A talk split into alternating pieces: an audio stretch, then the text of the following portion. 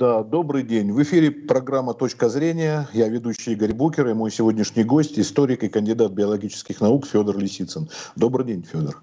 Здравствуйте. А, вы знаете, мы тему, конечно, обозначили по вашей непосредственной специальности, по биологической, но, естественно, не можем обойти и COVID-19. Вот. Но мне другое заинтересовало. Вы в одном из своих эфирах очень часто присутствуете в нашем Рунете. Это очень здорово, потому что вы ну, энциклопедически образованный человек, сочетающий и историка, и а, биолога. Вот а, как вы думаете, есть ли Ноев ковчег от бактериологического оружия? Пожалуй, нет. А, единственное Ноев ковчег как бактериологического оружия является свои сильные, ну, биологического оружия, потому что, как говорится, не только одними бактериями вот, живо наше это самое, вот, является своей сильная биологическая, генно-инженерная и там молекулярно-биологическая, э, как минимум наука, как максимум наука плюс какие-то промышленные производства, вот, Потому что э, мы втыкаемся в один момент, что либо мы строим какое-то сверхзащищенное убежище с циркуляцией воздуха, фильтрами, очисткой и так далее, вот, и тем просто убиваем свое качество жизни напрочь. Либо мы просто отвечаем на всякий вызов своим ответом, как сказал бы Тойнби, э, здесь и сейчас. Теоретически пока ни одно биологическое оружие не обладало не то что стопроцентной, но и там сколько-нибудь значительной эффективностью. И самой сильной частью биологического оружия, кстати, как и во многой степени химического, является паника. Паника, неадекватные действия, а, опасность неотвратимости и так далее. То есть вот. психология, прежде всего. Психология, психология, психология. Вообще, а, сейчас, наверное, к нужен стык а, психологии больших масс населения, психологии это самое. А, вот эта COVID-19 эпидемия дала потрясающий пример а, на, раздума, на раздумье для того, чтобы как ведут себя массы в условиях изоляции, в условиях непонятной опасности, как ведут себя даже ученые в условиях, так сказать, поведения научного сообщества, в условиях, когда нет если раньше беда была нехватка достоверной информации, как вот эпидемия испанки в 2018 году, то сейчас переизбыток и огромное количество недостоверной информации. Мы, наверное, первая пандемия, потому что 68 год все-таки был немножечко по-другому, хотя тогда уже за гонконгским гриппом уже ходили слухи. Первая пандемия в условиях прямого эфира, прямого интернет-вещания – и э, переизбытка недостоверной информации. Фейковой, добросовестных заблуждений, э, каких-то устоявшихся неправильных мнений и так далее. Вот это бы все психологам бы сесть бы и продумать. И я думаю, очень надеюсь, что это будет продумано, потому что э, самый страшный эффект от биологического оружия, кстати, как от химического, это не прямое воздействие, а паника. Классический пример вот э, Заин в токийском метро прямое воздействие погибло 12 человек, а паникой город был дезорганизован. Это Аум Синарикё, да? Вы, да, да, да, да, да. Мало того, а, Федор, Ага. А вы знаете, я почему этот вопрос задал? Это как бы подводка была к следующему вопросу. У нас очень часто а, во время вот пандемии на удаленке мы а, брали интервью самых разных людей, а, биологов, э, эпидемиологов, да, врачей скорой помощи, даже и шоу-бизнеса. И у всех свое мнение по поводу вот, значит, того, что происходит. И главный был вопрос о том, что является ли это биологическим оружием, или это все-таки вот случайно выскочило, выхватило. Поэтому я и спросил вас про ну, Ноев, я... так скажем, ковчег, потому потому что как бактериологическое оружие, извините, сейчас э, я дополню, а. вы знаете, э, мало очень жертв, э, и биологическое оружие это был один из доводов. А не может быть, потому что жертв мало. Вы как с этим Нет, согласны? Это неправильный довод. Это неправильный довод. Ну, как бы химическая война даже в Первую мировую, где газы применялись массово, угу. дало меньшее число жертв, чем суммарно по, за всю Первую мировую, чем утонуло, допустим, в болоте и прочих несчастных случаев людей. Вот. А общее число жертв химической войны за Первую мировую – это проценты, единицы процентов, ну то есть от холодного оружия то больше пострадало. Вот. Но э, психологическое воздействие, необходимость таскать противогаз, необходимость, недаром говорили, что химическое оружие, газы лучше всего действует на вражескую артиллерию. Каково грузить снаряды в пушку, еще и в противогазе. Это выматывает все силы и так далее. Вот. А, есть куча а, примеров в истории, когда оружие основным своим воздействием делала не прямое воздействие на человека, а нравственное воздействие на всех этих самых. Ну, еще экономика. Экономика – это отдельно, это отдельно, это отдельный большой пласт. Неотвратимость, неуязвимость ударяющего. Ну, как первые самолеты, бомбардировки с воздуха, когда там кидали гранаты, маленькие бомбочки по 10-15 килограмм. Вот, бомбежка Парижа там в 2014 году. Ну, два самолета полетело, скинуло по 4 килограмма бомб. А психологический эффект был огромный. Ну вот, а, оружие может быть а, неэффективным лишь бы оно приносило психологический эффект. А, оно не будет таким неэффективным, если у всех появится и начнется гонка вооружений. Вот тогда оно становится эффективным. Но на первых порах первые пушки больше пугали грохотом и дымом, чем непосредственным воздействием, так сказать, на человека. Вот замки-то они разрушали, а вот людей попадать плохо на первых порах умели. А я не ошибусь, если скажу, что а, а, во время Первой мировой войны той же испанки погибло больше людей, чем на фронтах. Не ошибетесь совершенно. Я бы сказал, что еще и от тифа погибло еще больше. То есть не больше, а примерно... Но это ну, вообще ситуация во время войны. Помните поход, допустим, да. Александра Македонского там, да, или другие? Да. Вот. Это общее. А, другая ситуация, что во время войны испанка идти в Первую мировую, это больше погибло в тылах в отличие от погоды Александра Македонского. А когда все-таки этот Уруанис посчитал, что до 19 века армии в 6 раз больше теряли от болезней, чем от боевых действий, в среднем по там, сотням войн в Европе, вот, это немножечко сомнительно, там Некоторые говорят, что все-таки всего в 4 раза, ну, понимаете, разница между в 6 раз больше или в 4 раза больше. Вот, но примерно так. То тут тыл, тыл. А, фронта нет, тыл – это и есть фронт. Экономические возможности важнее политических. Экономические последствия коронавирусной эпидемии сейчас гораздо важнее медицинских последствий. Пандемия э, гонконгского гриппа унесла минимум 370 тысяч человек в 1968 году, но она не имела таких экономических последствий, как эта, которая унесла примерно столько же людей. Это был самый вот. высокий летальный исход, да, от гонконгской, или?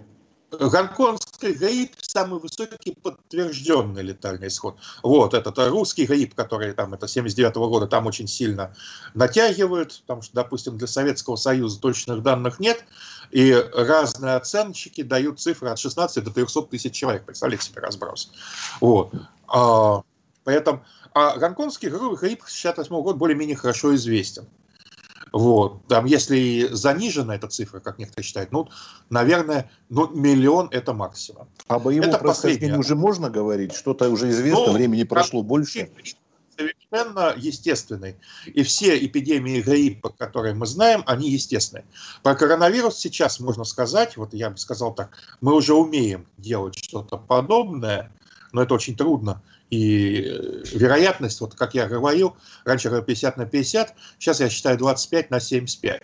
25% что он искусственный, 75% что он естественного происхождения. Пока нет данных, чтобы с убежденностью утверждать, с уверенностью, вот оно так или не так. А то другое может быть как-то совместиться? То есть он как-то в природе... Могла да, быть э, э, лаборатория, которая, о, какой интересный перспективный объект, давайте его поизучаем. Такое тоже могло быть. Вот. А, могла быть даже какая-то селекция, вот, гипотетически. То есть мы не создали искусственный объект, мы отселектировали наиболее удачный, как нам казалось. А он выскочил из частной лаборатории или какие-то разработки государственных? данных мы не можем сказать. Пока Сейчас можем, да? а, смешались куча кони-люди, а, нет частных, нет государственных лабораторий. Допустим, в Соединенных Штатах как бы официальных государственных лабораторий раз-два и общался. Остальное частные по контракту. Вот она частная, но если она на госконтракте, или она государственная. Иностранная лаборатория, которая работает на Соединенные Штаты, вот как у нас по теме вспоминают Грузию. Ну, Грузия вообще вирусологически со старыми вспоминали еще. Да, Украину вспоминали просто потому, что как это, привычка все везде, всюду вспоминать Украину. Но вот Грузия конкретно, она с советских времен имела хорошие традиции а, исследования вирусов, особенно бактериофагов, вирусов бактерий, там очень сильная была школа, вот, вот по-настоящему сильная. Я понимаю, что прошло 30 лет с распада Советского Союза, но то ли старики остались, то ли задел остался, то ли традиции остались. Но вот я ни в коем случае никого не обвиняю, просто говорю, что Вот грузинские лаборатории, которые работают на правительство США по контракту, они, э, да ладно, российские лаборатории в 90-е годы активно, там, через фонд Сороса, через это, э, э, мне, это самое, э, всякие другие программы, тоже работали по контрактам на государственной организации Соединенных Штатов. Они государственные или частные? Уже не скажешь. Все смешалось. Если э, банки, э, это, ФРС Соединенных Штатов, который печатает доллар, который де-факто абсолютная мировая валюта, абсолютно частная контора, не имеющая к государству Соединенных Штатов никакого отношения, вообще мы о чем можем говорить, государственное или частное? Нет, все некий конгломерат. А вот, Федор, проскочила не так давно информация о том, что в Россию попал COVID-19 а, не китайский, а из Европы. Эта да, информация соответствует? Да, да, да, да. Более того, а, проанализировали примерно, если мне память не изменяет, 76 первых пациентов, поступивших в клинике Москвы а, с COVID-19, 73 линии вот четко показывают заражение Италия, Испания, Франция, три под вопросом. Но под вопросом не в смысле, что возможно китайские, а просто не смогли точно определить. Вот, все три или четыре или пять случаев, которые два, в общем, проанализированы точно, которые на Дальнем Востоке были изолированы китайцы с коронавирусом, не дали вторичных заражений на территории Российской Федерации. Исходное поступление COVID-19 в Россию через Европу и через Москву. Даже Получается, через... нужно сделать вывод, что мы вовремя закрыли вроде границу там, на Дальнем Востоке, да, а с Европой да. у нас продолжалось. А Это вывод сейчас мы делаем. Да, это печальный вывод. Мы чуть-чуть опоздали. Если подумать, вот сейчас задним умом, как говорится, как мы все крепкие, возможно, э, закрой границу на две недели раньше – на две недели примерно, там 5-6 дней ничего не решал, две недели решал многое, вот, то э, вхождение, график на начальном этапе все равно как-то проникло заражение, как оно сейчас проникает в Индию, несмотря на... Вот. Закрытие границ было нужно только для одного. Успеть подготовить медицину, успеть подготовить клиники, успеть подготовить врачей, как-то проинструктировать. Тут, как говорится, каждая лишняя неделя давала большие плюсы. А еще какие Без... вот выводы можно сделать из последней пандемии, как ее называют, или эпидемии, как а правильно? Вывод один страшный для меня. Надо реформировать полностью всю систему медицины. А вот, Прям, относительно да? медицины катастроф. Медицины катастроф. Мы э, слишком долго жили без катастроф, настоящих катастроф. Мы разучились организационно но ну, самый вывод, в общем сейчас вот как промежуточный вывод на примере тех же США, важен не размер финансирования здравоохранения, а то, как его используют. Важно не количество денег, оно, конечно, тоже необходимо, как некий базовый уровень, а, вот, а эффективность его использования. Сравнение США с Кубой, допустим – вот, э, дает чудовищную разницу в эффективности медицины, вот конкретно в коронавирусном случае. Казалось бы, что такое Куба, нищая страна, которая, в общем-то, задавлена экономическими санкциями? Что такое богатейшая страна в мире? Но говорили, что очень много кубинцев прошли образование советской медицины, и это, да, видимо, сказалось. Нет, там своя сильнейшая медицинская школа. Но кто... Э, Соединенные Штаты набирали себе врачей и ученых со всего мира. В Соединенных Штатах присутствуют сливки всех научных школ всего мира, всего земного шара. Вот недавно из Ухань переманили несколько человек, которые сейчас там показания дают, что это все мы китайцы, мол, придумали, все такое. Вот, не знаю, как верить этим показаниям относительно перебежчиков, но ведь факт есть факт. Переманили же. Вот, проблема в организации, в селектировании больных, в перевозке больных, и это самое. В, в организации пропал опыт разбития полевых этих госпиталей и так далее. Опыт организации инфекционных госпиталей и изоляции. Опыт защиты медиков от инфекции. Пропал напрочь. Ставка на одноразовые маски, одноразовые костюмы – это один из примеров только. Оказалась провальной. Их не хватало. Сколько ни запаси, не хватало. Вот, просто в Соединенных Штатах они кончились раньше, помните эти картинки американские медсестры в пакетах, мусорных пакетах. Вот, а в России они, в общем, кончились. У нас, к счастью, не такая сильная волна, поэтому э, сильного кризиса не было, но в провинции смертность среди врачей была чудовищной, процентная. В Тульской области какой-то момент от коронавирусной инфекции на 10 умерших, э, один из них был медицинский работник. Это чудовищные цифры. Вот. Поэтому старый опыт всех этих противочумных многоразовых костюмов просто наладить стирку.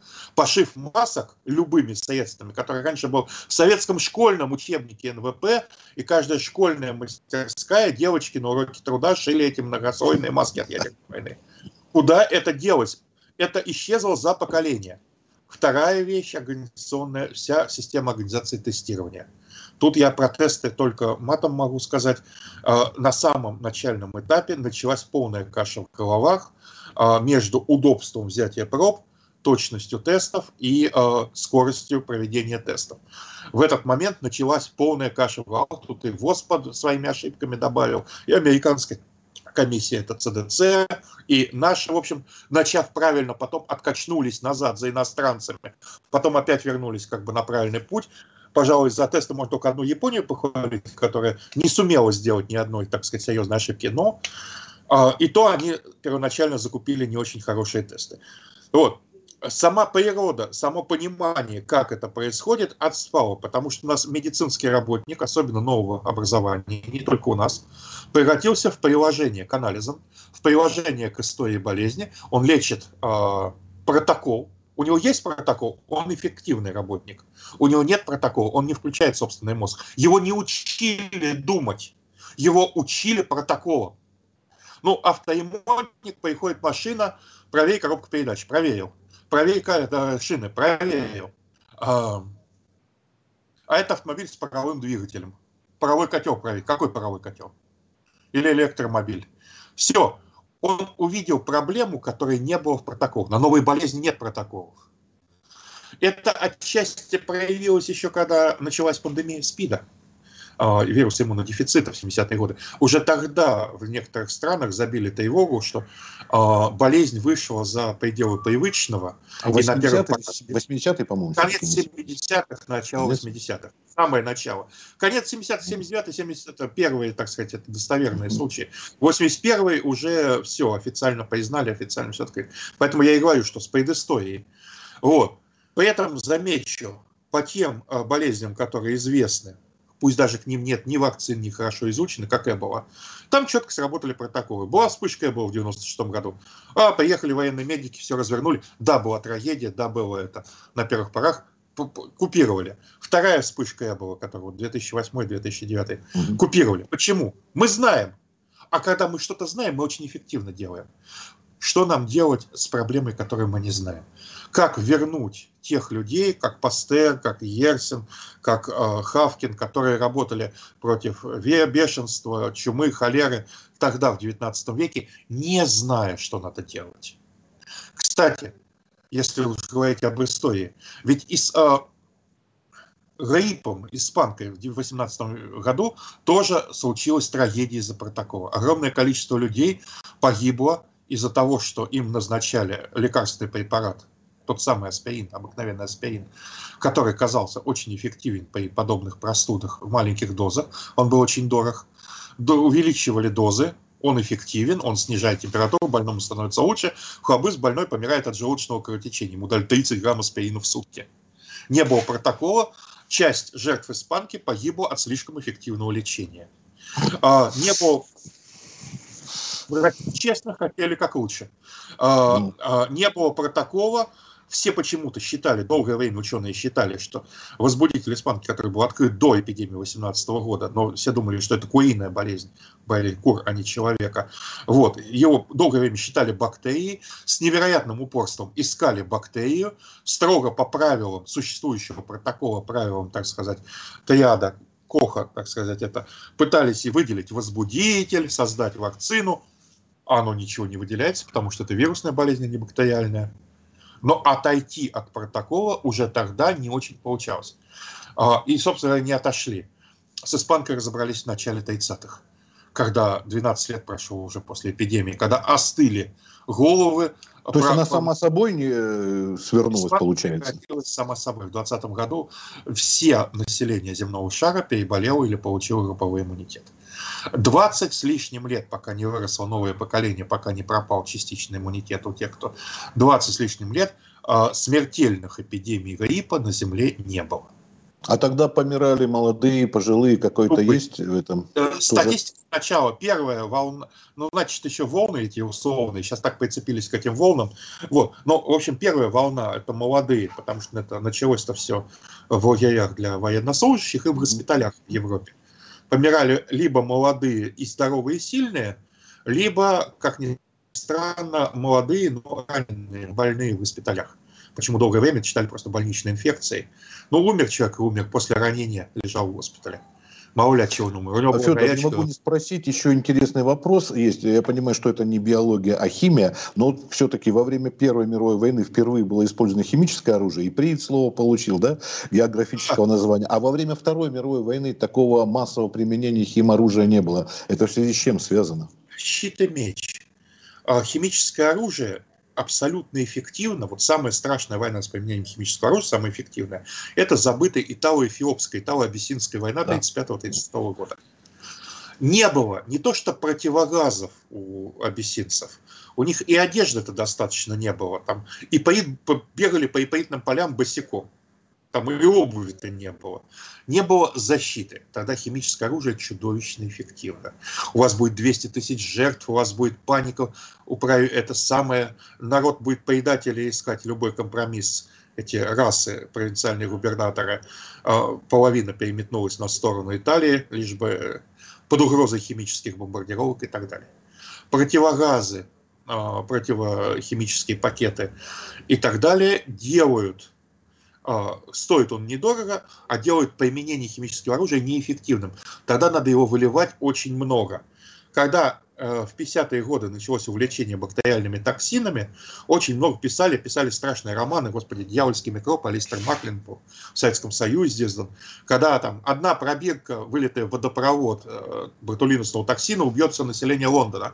Теоретически да, но на самом деле, чтобы достичь концентрации, надо там на 3-4 порядка больше, потому что часть этого газа рассеивается, часть этих токсинов рассеивается, до человека не доходит. 500 молекул тетрадон токсина теоретически считали достаточно, чтобы убить человека. Но нельзя же аккуратно распределить по 500 молекул на каждого человека. Будет где-то больше, где-то меньше. Все попытки применить химическое оружие натыкаются на то, что его надо применять действительно тысячами тонн, буквально даже первая газобаллонная атака массовая на Иполе, немецкая, в 2015 году, это 189 тонн. 189 тонн газа. Это не считая веса стальных баллонов и всей этой логистики, чтобы это все продвинуть. Э, когда упрекают этого Тухачевского, что он травил Тамбовское восстание этими снарядами, там же было 50 76 миллиметровых снарядов, в каждом из которых по 200-300 грамм слезоточил этого э, хлорпикаина, что ли, было. Вот. Это в лесу, тем более, это вообще ни о чем. Это можно убить человека, только если в комнату запустить этот снаряд с газом. Вот. Это нужны тысячи тысяч, чего не было. А Второй мировой войне э, отчасти газы в Первой мировой войне, кстати, первые применили в Первой мировой войне газы французы, немцы это вообще не заметили в 2014 году. Через полгода немцы применили, вот тут пропаганда подняла на щит, ах, варварское оружие, ах, варвары немцы. Для немцев это была проблема заткнуть дырку с э, взрывчатыми веществами, производство, даже несмотря на искусственную селитру, которую они начали делать, производство взрывчатки отстает, в химии полно ядовитых веществ, которые в химической промышленности остаются, значит, эти ядовитые примеси, давайте если не хватает взрывчатки, давайте стрелять ядами. Во Второй мировой войне решили стрелять взрывчаткой. Оно эффективнее. Потому что э, от зажигательной бомбы противогаз не спасает. От фугаски э, противопыльный костюм не спасает. Ну, классический пример, последнюю точку, наверное, над классическим химическим оружием, несложными ядовитыми соединениями для диверсий, для точечного выведения из строя какого-то очень важного объекта, мгновенно там прилетела ракета с химической боеголовкой, ударила по объекту, люди не успели надеть противогазы, они погибли. Вот. Это американцы в 70-е годы баранов насадили в макет батальонного укрепленного узла, то есть на каждое место, где был бы солдат, они посадили барана и начали обстрел химическими снарядами из 203 мм гаубицы. Химических снарядов, чтобы вывести половину баранов из строя, потребовалось 900 штук, а обычных фугасов 400 с чем-то. Все, бухгалтера сказали, э, химическое оружие, все, спасибо, до свидания, все свободны. Оно дороже. А, Федор, и к заключению уже мы подходим по времени. Да. А может быть, расскажете о первые случаи применения бактериологического оружия в истории, какие известны, зафиксированы Нет, были ну, документально? Если всякие легендарные кидания дохлых лошадей, там вызывание... Вот, да, да. Вот, документально зафиксировали... А это легендарное, этого не было, вы считаете, да? Нет, конечно, было. Проблема в том, что насколько это было сознательное, а насколько это бессознательное. Насколько это легенда об отравлении там, трупами колодцев, это правда в конкретном случае, насколько нет. Поэтому легендарно это мы оставим, так сказать, там, специалистам по средневековью и так угу. далее. Угу. Вот. Ведь, Документально э, России, Да, в России на полном серьезе в 1830 году считали, что холеру распространяют польские эти восставшие польские шпионы. Это вот я тогда, когда понятно. Пушкин Болдина оказался, да? Вот в да, да, да, когда умер Константин, когда умер Дибич, когда польское восстание, когда русская армия понесла тяжелые потери от холеры, когда были холерные и чумные бунты. В 1931 году холерный бунт в этом самом да. Петербурге. Вот. А чумные, потому что первые два или три года э, эпидемии холеры, которая до нас все никак не доходила, наши врачи считали, что холера – это чума, новая форма чумы. Вот. То есть они еще не понимали, что это вот та самая парижская холера, которая там уже 10 лет в Европе ходит, а до нас еще не дошла. До России оно дошло тогда, кстати, 10 лет. В 1817 году первый случай в Париже, и в 1830 первый случай в Москве, 13 лет прошел. Вот. А, так тогда был мир не глобализован. Хотя, казалось бы, ездили путешественники, даже какие-то войны шли, дипломатия там и так далее. Ну, кстати, вот. самоизоляция была. Пушкин оказался, не мог попасть, да, к жене Нет, карантины были, карантины придумали да. после Великой чумы в 15, 14 веке, в 15 веке уже это вся служба ну, работала. Карантин, да, латинская, это итальянская. Да, 40 дней, выдержать 40 дней. Кстати, тоже очень судьбоносная цифра. Считалось, что карантинный срок или второй карантинный срок, ну, два карантинных срока, 80 дней, это предел, который можно выдержать. Третий карантинный срок не назначается. Когда в Севастополе... Это верно было, да? Или... Да, Тут... да. Когда в Севастополе ввели при Николае Первом третий карантинный срок, возникло восстание, убили военного коменданта, и несколько дней была Севастопольская республика а, которую потом подавляли солдатами правых и виноватых, так сказать, это. Вот. То есть люди согласны были терпеть карантин, но в пределах разумного. Поэтому, как и называется, не пытайтесь продлить самоизоляцию слишком И все-таки первые а, из самых первых первые, случаев. Это, самые первые случаи. Это японцы, классика отряд 731 Асана. Это э, бактериологическое оружие против людей. И э, отряд номер 100, менее раскрученный японский, э, бактериологическое оружие против животных и даже растений, подорвать экономику. Они одновременно пытались на Советский Союз закидывать болезни сельскохозяйственных растений и пшеницы и болезни лошадей сап. И более того, вот как раз именно сотый отряд, который занимался болезнями лошадей, в 1945 году сумел нанести эффективный военный удар по Советскому Союзу. Заражение эпидемии САПа, инициированная трубочками с бактериями, культурами вот этого отряда номер 100, который все почти забыли, потому что отряд номер 731 это отдельная песня. Вот у меня есть по нему передача. Да. Вы говорили, там, по-моему, 7 было таких отрядов примерно, да? Да, да, что-то да, около да. этого. Вот. Вот тогда заражение лошадей сработало. В наступавшей Красной Армии был падеж лошадей, погибло около, не, там, от 6 там, примерно тысяч животных, или пришлось убить. Эпидемия САПа. Другое дело, что Красная Армия августа 45 года, она же не базировалась на одних лошадях. Там были грузовики, танки, э, железнодорожный авиационный транспорт. И как бы это не остановило. Это был булавочный укол. Да, это была неприятность, серьезная неприятность, но это не беда. Вот. А отряд 731, они даже тыловой, захваченный японцами китайский город, обработанный бактериальными культурами, бомбили с самолетом биологическими бомбами, и у них ничего не получилось, у них не получилась эпидемия. Федор, Они еще, так... извините, а вот, э, потому что у нас время подходит, поэтому хочу еще спросить, а вот как относиться, да, кто, кто информации о том, что якобы на территории Советского Союза забрасывали шпионов, ну, не знаю, ЦРУ, еще как будто, и а, они с собой э, носили какие-нибудь вот, сибирскую язву и прочее, это пропагандистская варианты или это, ну что, в общем... прямых доказательств нет, но это в общей струе. После событий в Корее, когда даже комиссион признал попытки американцами испытать биологическое оружие, а они были, хотя сейчас это пытаются высказать типа паранойя Советского Союза, обман комиссии, началась такая попытка ревизионизма. Вот, ну, как минимум, две попытки развязать биологическое, э, испытать биологическое оружие у американцев в Корее было. Причем э, в тот момент это было не запрещено никакими мировыми конвенциями, никакими соглашениями, вот, в рамках того, что они делали. И поэтому, ну как сказать, даже трудно их осуждать, потому что, ну, как первое применение ядерного оружия, оно не было, не считалось оружием массового поражения. Вот одно дело нарушать подписанные договоренности после 1973 года, а другое дело до 1973 года. Другое дело, что обе эти попытки провалились по совершенно анекдотическим причинам.